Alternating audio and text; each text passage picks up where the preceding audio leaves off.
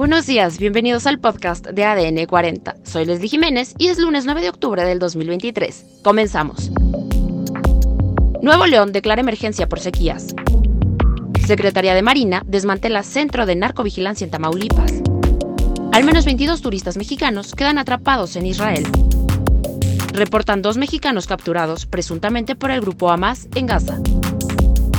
Bloquean carreteras en Buenavista, Michoacán. Pero antes, en nuestro tema principal, Israel declara estado de guerra. En el marco de la celebración judía de la expiación llamada Yom Kippur y a 50 años del ataque de Egipto y Siria a Israel, la presencia bélica se repitió este fin de semana, en esta ocasión a manos del grupo Hamas como parte de la operación Tormenta de Al-Qaza. Al respecto, el primer ministro israelí Benjamin Netanyahu declaró estado de guerra en el país. Hasta el momento se reportan más de 700 muertos, 2.000 heridos y 800 edificios dañados. Vamos a escuchar el reporte de Pedro Javier Armegó, de la Alianza Informativa Latinoamericana desde Jerusalén. Buenas, pues los combates han continuado durante todo este domingo, también los bombardeos contra la franja de Gaza, que siguen sin descanso durante esta noche y probablemente lo hagan en los siguientes días. Israel, mientras tanto, se prepara para una posible invasión por tierra contra el enclave, que es cada vez más inevitable según los analistas y que causaría todavía más muertes tanto en el bando israelí como en el palestino. La incógnita ahora mismo en Israel es el paradero dentro de Gaza de los civiles y militares secuestrados. Algunos eh, son extranjeros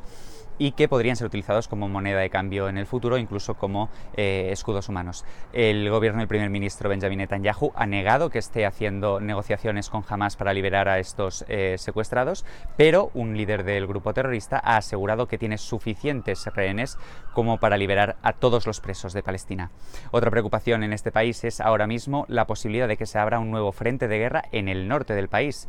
Eh, allí el grupo islamista Hezbollah ha lanzado tres cohetes contra diversos puntos eh, de mando del ejército israelí en los altos del Golán sin causar eh, bajas mortales y el ejército israelí ha contestado atacando un puesto de mando de Hezbollah en el Líbano.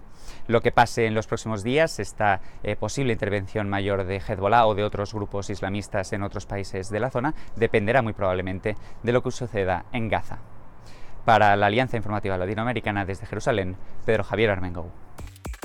Además, al menos 22 turistas mexicanos originarios de Campeche quedaron atrapados en medio del conflicto entre Israel y Hamas. Se encontraban apenas en el día 4 de 12, en los cuales planeaban visitar Tierra Santa.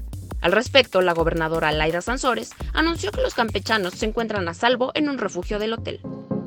En otras noticias, Resultado del trabajo de inteligencia de la Secretaría de Marina Armada de México, se desmanteló un centro de monitoreo en Río Bravo, Tamaulipas, presuntamente operado por el crimen organizado. Los elementos de Marina aseguraron medicamentos no regulados, estupefacientes y equipo de videovigilancia, informó la Fiscalía General de Justicia del Estado de Tamaulipas.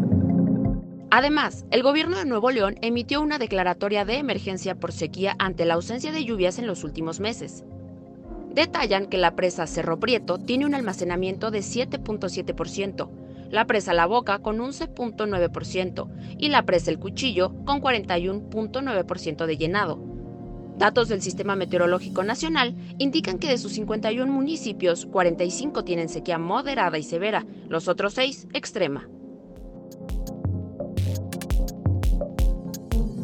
Por otro lado, la titular de la Secretaría de Relaciones Exteriores, Alicia Bárcenas, informó sobre un mexicano y una mexicana presuntamente tomados como rehenes por el grupo Hamas en Gaza este sábado.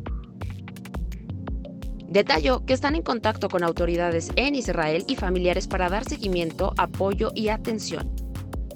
Asimismo, la Secretaría de Relaciones Exteriores activó el protocolo de protección para que los conacionales en Israel sepan qué hacer y brindó teléfonos de la Embajada Mexicana en aquel país, con el fin de dar cualquier tipo de asistencia. Y en los deportes, Toluca gana 3 por 1 al Querétaro y Puebla le gana 2 por 0 al Necaxa. Y en los espectáculos, el cantante estadounidense Bruno Mars canceló su presentación en el Parque Yarkon de Tel Aviv en Israel, luego de los ataques bélicos sucedidos en dicho país. Esto fue todo por hoy en el podcast de ADN 40. Yo soy Leslie Jiménez y recuerda seguir a ADN 40 en Spotify, Apple o tu plataforma de audio favorita.